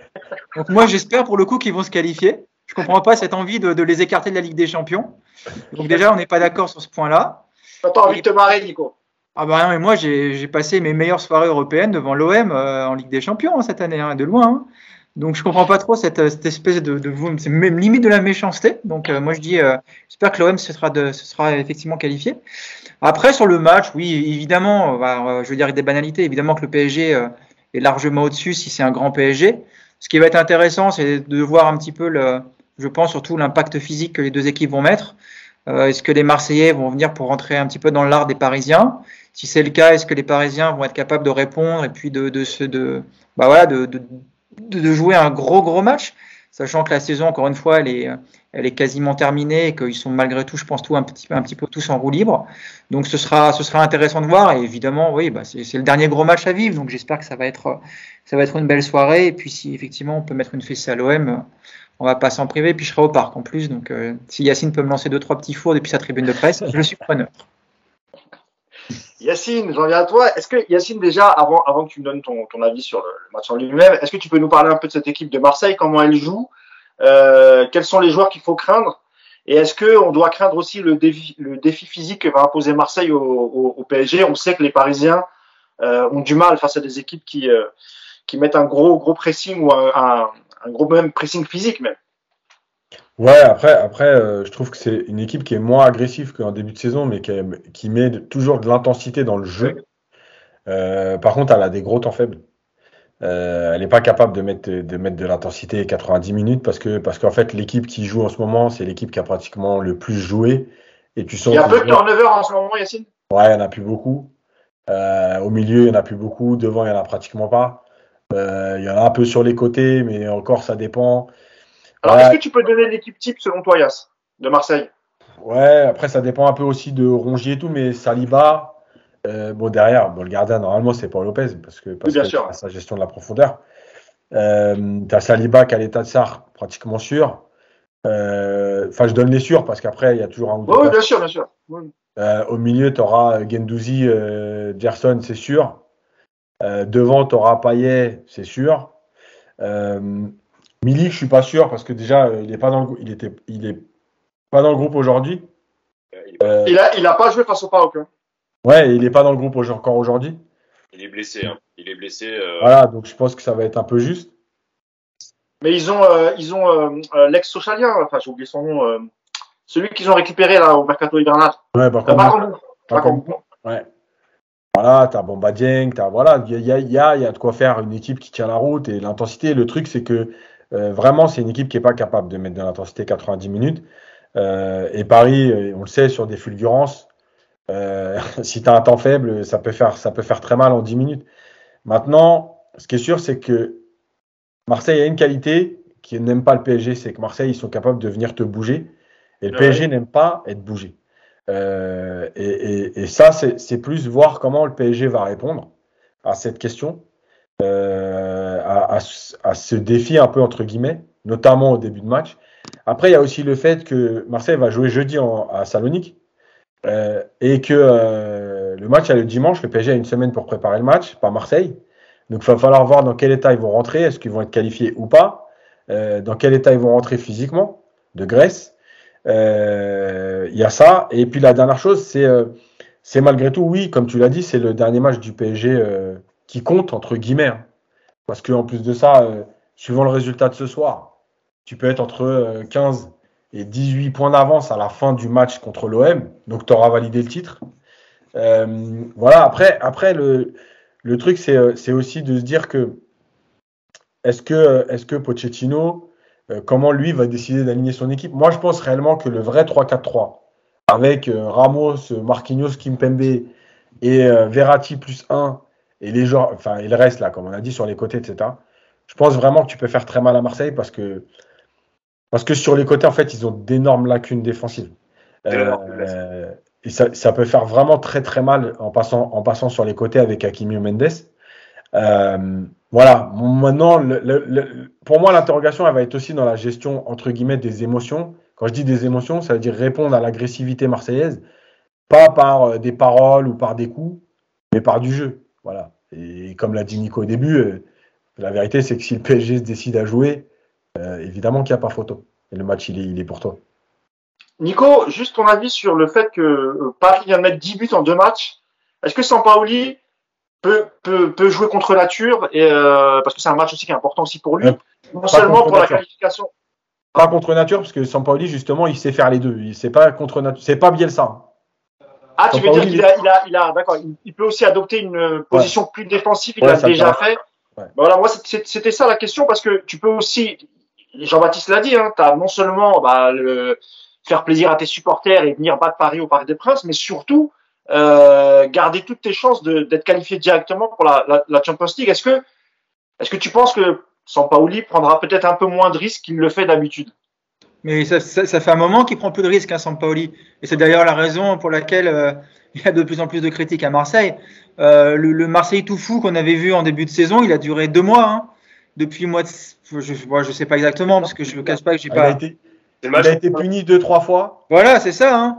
Et euh, le, le, Marseille complètement déséquilibré, euh, qui se rue à l'attaque et qui se, qui se fait percer derrière et qui gagne ses matchs 5-2 ou 5-3, il n'existe plus depuis euh, septembre-octobre. Sampaoli est, est, est, revenu sur un système beaucoup plus pragmatique depuis un moment. C'est d'ailleurs ce qui fait que ça marche bien pour l'OM cette saison. Mais c'est beaucoup moins spectaculaire. Ils vont pas arriver la fleur au fusil, les Marseillais, à attaquer comme des fous. Hein. Faut pas, faut pas s'attendre à ça. Hein. Ça va être une équipe qui va venir de manière, à mon avis, assez prudente malgré tout. N'oublions pas également que quatre jours avant, ils auront été euh, en Grèce pour affronter le PAOK dans un match euh, qui s'annonce a priori assez, assez, assez bouillant. Ils vont laisser de l'énergie. Ça va être chaud là-bas. Ils auront peut-être une prolongation aussi dans les jambes. Enfin, c'est voilà. Aujourd'hui, le PSG aborde ce match vraiment dans la dans la bonne position à domicile. il y a eu qu'un nul cette saison. tu vas jouer une équipe qui sera un peu plus fatiguée que toi. Tu es supérieur à tout point de vue. Tu as zéro pression parce que parce que ton titre il est acquis alors que l'OM pour le coup ils sont vraiment à la lutte avec Rennes pour la deuxième place. Donc, euh, donc de ce côté-là, Paris est vraiment dans, dans, une position idéale. Mais voilà, ce ne sera pas encore une fois un OM qui va arriver en, en 2, 3, 5. non, ce sera pas ça. Ça va être, euh, ça va être le bloc actuel, mais c'est effectivement, comme le, comme le dit, euh, je sais plus qu'est-ce qu'il disait, j'ai pas fait attention, excusez-moi, JB ou Yacine, euh, c'est une équipe qui est quand même très fébrile sur les côtés et que effectivement tu peux lui faire très mal. Par contre, le côté, euh, est-ce que le PSG va jouer à 3 derrière c'est une blague. C'est fini le 1er avril. moi aussi, j'y crois pas. On peut nous faire ça, Yacine. Hein, c'est fini. Hein. On n'y croit plus ouais. maintenant. Hein. Donc, non, non, le PSG jouera en 4-3-3. Hein, ça, c'est sûr. Ah ouais, mais je vous avais prévenu avant le Real et, et on n'était pas loin. Donc, tu vois. Une dernière question, messieurs, c'est le, le, le, sujet des, des, des, supporters. Donc là, ça va jouer au, au, Parc des Princes. On a vu que la relation était très fraîche entre, le, entre les joueurs et, et, et, les, et notamment la, le virage au teuil, mais c'est même tout le parc. Euh, hier, on a posé la question à Kylian Mbappé après le match et lui a, a dit qu'il aimerait évidemment contre Marseille avoir euh, le, le, le, soutien total de, de, de ses supporters. Euh, Est-ce que selon vous, ça, ça va jouer? Est-ce que vous aimeriez que les, les, les supporters mettent entre, entre parenthèses le temps d'un soir et le temps de ce match euh, leur grief envers les joueurs et, et soutiennent le, le public à fond? Est-ce que selon vous, ça va être aussi un élément important pour vous JB moi, j'aimerais un parc bouillant. Euh, après, euh, j'ai vu les deux, derniers matchs où il y avait personne euh, et où c'était un silence de mort. Si on peut s'éviter ça dans le cadre du vrai gros match avec la vraie opposition annuelle, ça serait tellement cool. Mais rien que simplement pour les pour les joueurs et puis pour les gens dans le stade et ceux qui regardent, parce que cette fête aussi, c'est cette fête des tribunes là. Est-ce qu'ils auront été capables de se dire que on joue autre chose qu'une énième contestation contre la direction, et etc. Je sais pas. Honnêtement, moi j'aimerais que ça bouge et j'aimerais un parc bouillant. Nico? Eh bien, moi, je ne suis pas d'accord avec toi, JB, mais c'est pas nouveau, on n'est jamais d'accord de toute façon. euh, non, moi, je pense que, je pense que si vous voulez de l'ambiance, faut inviter les 8000 supporters de Clermont qui ont hier ont applaudi euh, plus que leurs propres joueurs, les Parisiens, en fin de match. C'est le seul moyen. Je pense que les supporters, euh, pense que le, ouais, les latérales, tout ça, il va y avoir l'ambiance habituelle, il va y avoir, euh, il va y avoir des gens qui vont vouloir un petit peu donner de la voix, mais je pense pas que la, que les ultras chantent et quelque part, moi, je, je serais assez d'avis avec eux de toute façon pour pas chanter jusqu'à la fin de la saison. C'est trop facile de, après deux matchs de championnat, de dire allez, c'est bon, euh, c'est Marseille, on va mettre de l'ambiance parce qu'on n'aime pas Marseille.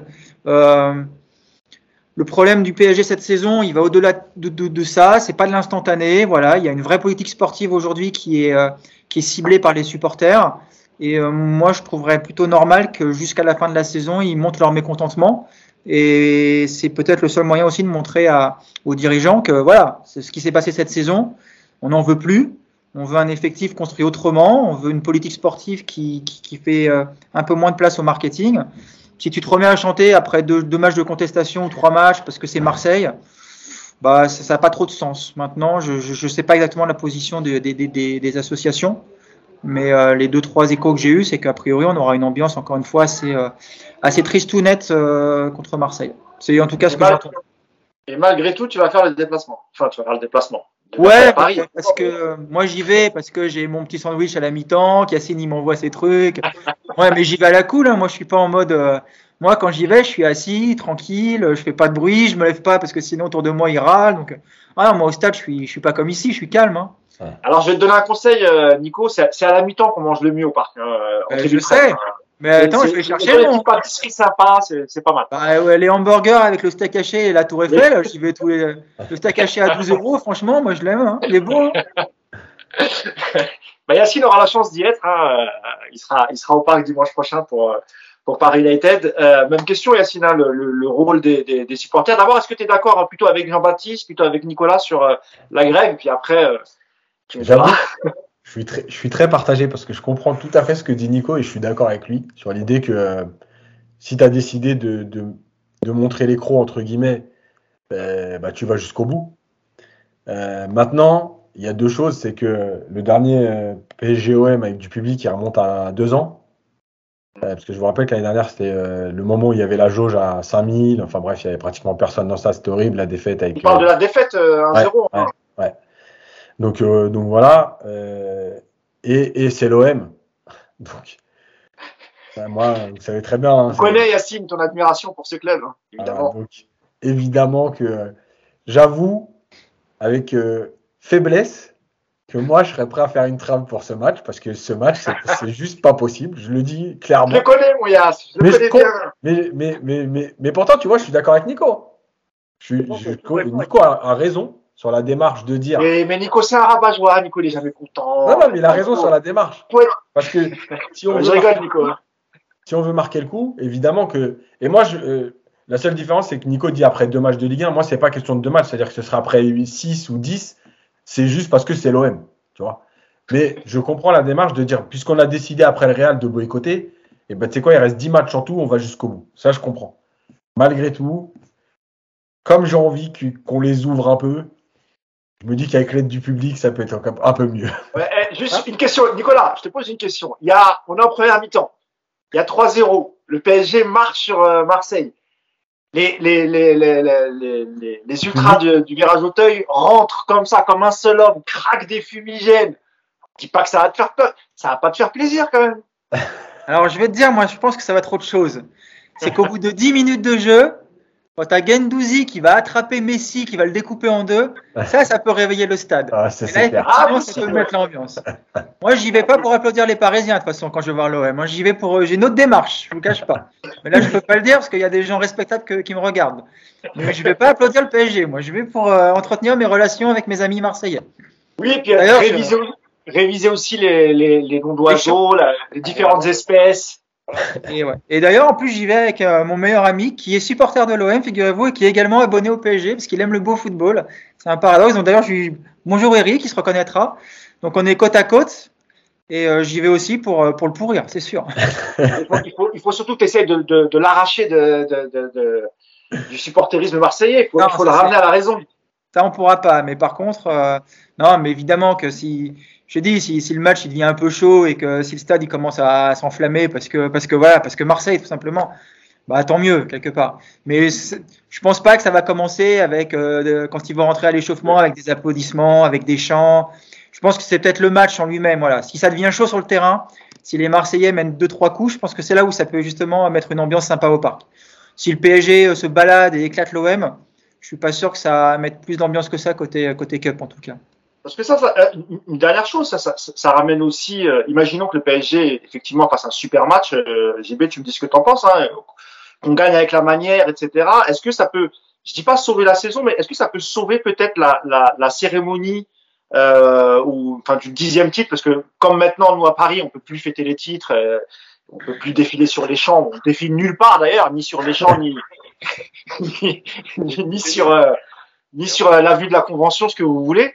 Euh, mais est-ce que ça peut, ça peut sauver un peu le, la, la, cérémonie qui y aura au parc pour, euh, pour décerner le dixième titre au, au PSG Parce qu'on, on, on, moi, en tout cas, c'est la crainte que j'ai, c'est-à-dire que c'est, c'est l'année du dixième titre et qui va peut-être être fêté un peu comme ça, à l'arrache, sans, sans ferveur, sans les ultras, etc. Moi, je pense que le désamour est trop profond. Euh, C'est-à-dire qu'on n'oubliera pas avec ce match-là, même si c'est une victoire mémorable. Après, euh, tu vois, le bon exemple, c'est la différence entre Yacine, Nico et moi. C'est-à-dire que euh, je pense qu'on n'est pas tous d'accord sur l'attitude à avoir. Je pense qu'on est tous d'accord sur la responsabilité de la, de la direction et le fait qu'il faut que le club le sache et que le rapport des ultras au club est devenu très compliqué. Maintenant, il n'y a pas d'unité. Euh, C'est-à-dire que je pense qu'on aura plutôt quelque chose de, de, de décevant.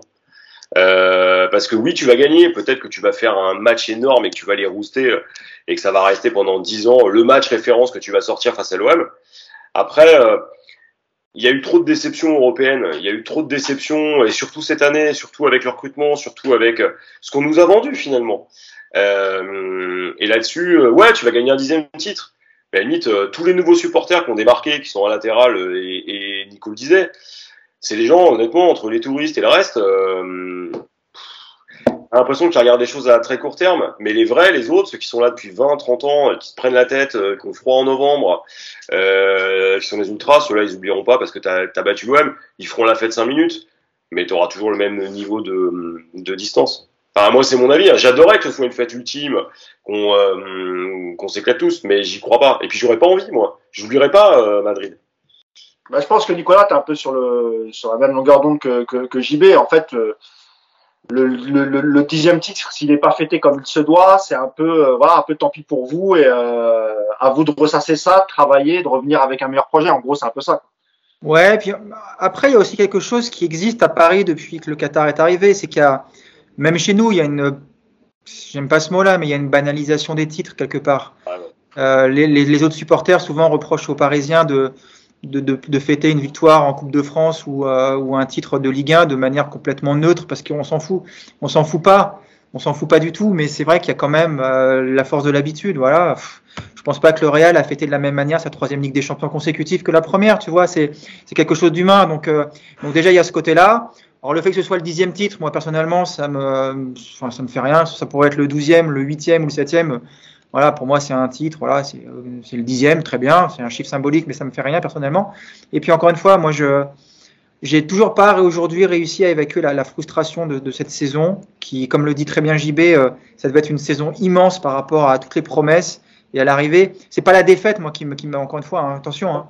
La défaite à Madrid, c'est du sport. Euh, il y avait de toute façon un des gros qui allait sauter. Encore une fois, mais c'est la manière. Voilà, c'est ce qu'on a vu depuis le début de saison. C'est l'absence de jeu, c'est des comportements individuels. C'est voilà, c'est tout ça aujourd'hui que les, les supporters n'ont pas avalé. Et euh, je te le dis, même, je pense même que si tu bats facilement l'OM en leur mettant une rouste, c'est même pas ça justement qui te donnera une belle ambiance justement. Encore une fois, je pense que pour qu'il y ait une grosse ambiance, il faut que ce soit un match très compliqué, très tendu, avec un petit peu sentiment d'injustice, avec deux trois bons tacles sur les joueurs parisiens, un truc qui te fait bien monter la sauce. Mais j'y crois même pas à ça. J'y crois même pas parce qu'ils sont tous potes. Tu voyais Mbappé et Ngendouzi euh, par exemple en équipe de France. Euh, voilà, ils sont copains, donc euh, il y aura pas ces ambiances qu'on a connues. Donc j'ai du mal à imaginer un match à Mar voilà, une grosse ambiance au parc. Là, je vois, je vois très peu de raisons pour que ça puisse arriver. Mais après, comme vous le dites très bien, il n'y a, pas d'unité aujourd'hui dans le virage du Cup. Donc qu'est-ce qui va se passer On va bien voir. Hein, mais bon, en tout cas, en attendant, comme le dit Yacine, si on pouvait en mettre une grosse, grosse rousse, bah, c'est cool. Hein on prend. Hein pour conclure, Yacine, ton avis sur le, Moi, sur, sur le fait de. Ça changera pas la, la, cérémonie. En revanche, une défaite, elle peut vraiment la changer. Ah oui. Oui, c'est vrai qu'on n'a pas, on n'a pas évoqué ce cas de figure. En fait, je pense qu'une victoire, elle changera rien au fait que bah, tout le monde boude. Mais par contre, une défaite, je pense qu'il vaut même pas la faire. Là, je pense que les entraînements, ils vont être délocalisés. Là, ça sera, sera plus le camp des loges. C'est clair. Donc, euh, donc euh, voilà, après, comme l'a dit Nico, oui, il y, a un peu le match qui, va, qui peut euh, faire inverser la tendance, enflammer un peu les gens, créer de la nervosité autour de tout ça et donc un peu d'émotionnel qui rentre là-dedans. Mais, mais oui, ouais, on est, un peu tous à bout et, et, voilà. Et c'est vrai que, comme l'a dit Nico, l'espoir du début de saison. En fait, l'écart entre l'espoir du début de saison et ce qui s'est passé sur le terrain tout au long de la saison avec en apothéose Madrid. En fait, c'est là, c'est pour ça qu'aussi tout le monde dit c'est la pire équipe de, Q, de l'RQSI, c'est le pire entraîneur de l'RQSI. Finalement, on ne sait pas trop parce que la première année, est-ce que c'était meilleur que ça? Je ne sais pas. Mais finalement, la première année, on n'attendait rien. C'était tout nouveau. Euh, tu avais encore, encore Néné, Ménez, euh, Pastore devant. Tu vois, il n'y avait pas de gros cracks. C'était pas. Là, là, l'écart, il est tellement énorme que ouais, tout le monde est dégoûté. Donc je pense que je pense que moi je rejoins un peu tout le monde. C'est-à-dire que la victoire, bon voilà, calmera un peu tout le monde entre guillemets, mais elle changera rien aux festivités. Par contre, la défaite, vaut mieux l'éviter, je pense. Bon, bah, je pense qu'on a fait le, tour sur le sujet. On verra, on verra quelle ambiance il y aura dimanche prochain. Puis de toute façon, on se retrouvera le lendemain pour, euh, pour débriefer le match, puisque le lendemain c'est férié, il me semble, hein, non? C'est le lundi de Pâques. C'est ça. Ouais, c'est ça voilà, on se retrouvera pour, euh, pour débriefer et on verra si, euh, si Paris a fait le job, si Paris a sauvé les meubles ou si euh, on repart sur une énième crise. Et, et, d'ailleurs, je sais même pas si Yacine pourra participer parce que si Paris perd, je pense qu'il sera le premier, lui, devant le camp, devant le camp Il va arriver vers les 4h, 4h30 du matin. Je vais envoyer mon fils, j'ai plus l'âge d'y aller. Moi. En tout cas, merci beaucoup, messieurs, de m'avoir accompagné cet après-midi. Euh, même si j'étais dans des conditions assez particulières. Euh, merci en tout cas à, Nico, malgré le fait que tu travaillais cet après-midi. Tu es quand même là et il faut le souligner. J'espère que tu as fait des grosses ventes. Et bah, pense à moi, hein, si, si, si tu pouvais m'envoyer un petit pourcentage, ça serait sympa. Merci en tout cas, Nicolas. Merci. Elle est bien, euh, je vais... grâce surtout. ah d'ailleurs, tiens, j'en profite. Euh, vu que j'arrive pas à avoir un livre de Paris United par euh, Mousse, peut-être que j'aurai un livre La République du foot par JB. Je dis ça, euh, bah, que je l'ai pas eu non plus celui-là, moi. Ah, tu l'as pas eu non plus? Bah, Yacine l'a eu, Mousse l'a eu. Écoute, euh, tu m'envoies ton, tu m'envoies ton adresse. Je l'ai pas moi, je l'ai pas moi. Sur mon quota à moi. Eh, je l'ai pas moi. Ah si, on t'a envoyé Yacine. Ah non? Ah si, c'est moi qui fais. Donc, Alors, tu l'as envoyé, mais il l'a pas reçu. Tu l'as pas encore reçu? Ah, je sais pas, faut que je regarde alors. Pas moi qui vais au Moi, je l'ai reçu vendredi. Ouais, il y a, il y a très honnêtement les gars, c'est pas pour se la raconter, mais on a vraiment pas mal de succès et on est un peu en galère. Euh, a... Ah bah ok ok. Non mais il a été envoyé là, il y a là il y a oh, pas longtemps. Il a été envoyé il y a 10 jours, en même temps que celui de Mousse. Euh, non, j'ai regardé mais bah, moi mon facteur euh, il aime il aime le foot. Tu sais quoi, hein, voilà. Non, mais... en tout cas, en tout cas, même s'il est en rupture de stock, hein, courez l'acheter, il est là. Et merci euh, de ta participation Jean-Baptiste et merci à Cotillas qui était fatigué mais qui était là, qui était présent malgré tout quel sourire, comme tous les, comme, comme tous les, les débriefs. Merci beaucoup, messieurs. C'est parce que comme j'ai pas de lunettes, j'ai des petits yeux, mais je suis pas si fatigué. Oui, que mais euh, Yacine, il y a un problème. Ça fait quatre mois que tu n'as plus de lunettes. Qu'est-ce qui se passe? Mais En fait, j'ai un problème avec ma mutuelle. comment ça? Ils veulent pas te rembourser? Ben, ça se joue à quelques semaines, mais euh, genre en gros, euh, j'avais le droit à une paire de lunettes tous les 18 mois, je crois, un truc comme ça. Et donc ils veulent pas avancer, ils veulent rien savoir. euh, bref. Ben, lance un appel, Yacine, il faut lancer un appel. euh, Donc-. Ah, Par Comme contre, chez Julien Courbet. ça te fait les petits yeux bouffis comme un Neymar, faut que tu fasses gaffe. Hein. Ouais, Alors je peux témoigner que c'est pas l'alcool. C'est pas l'alcool. c'est autre chose. C'est vraiment une question de lunettes, mais par contre, si c'est le cas, je vais payer. Tant pis, la mutuelle, laissez tomber, je vais aller chercher mes lunettes tout seul. Euh, non, on va trouver une solution. Ne t'inquiète pas. Ne t'inquiète pas, on va trouver un. On va, on lance un appel. Si parmi euh, les gens qui nous regardent, il y a des gens qui bossent pour des mutuelles, si vous pouvez faire un geste pour euh, pour Yacine. Moi-même, je bosse pour une mutuelle. Je dis ça, mais euh, c'est celle- non, mais c'est celle réservée à l'éducation nationale. Ça, ça pourrait. euh, pour JB, c'est bon. Pour toi, ça. voilà. Euh, merci à tous. Apparemment, Nico, Salut, Nico, salut tout le monde. dernier client. Allez, bonne semaine. On se dit à lundi prochain. Ciao les gars. Ciao, ciao.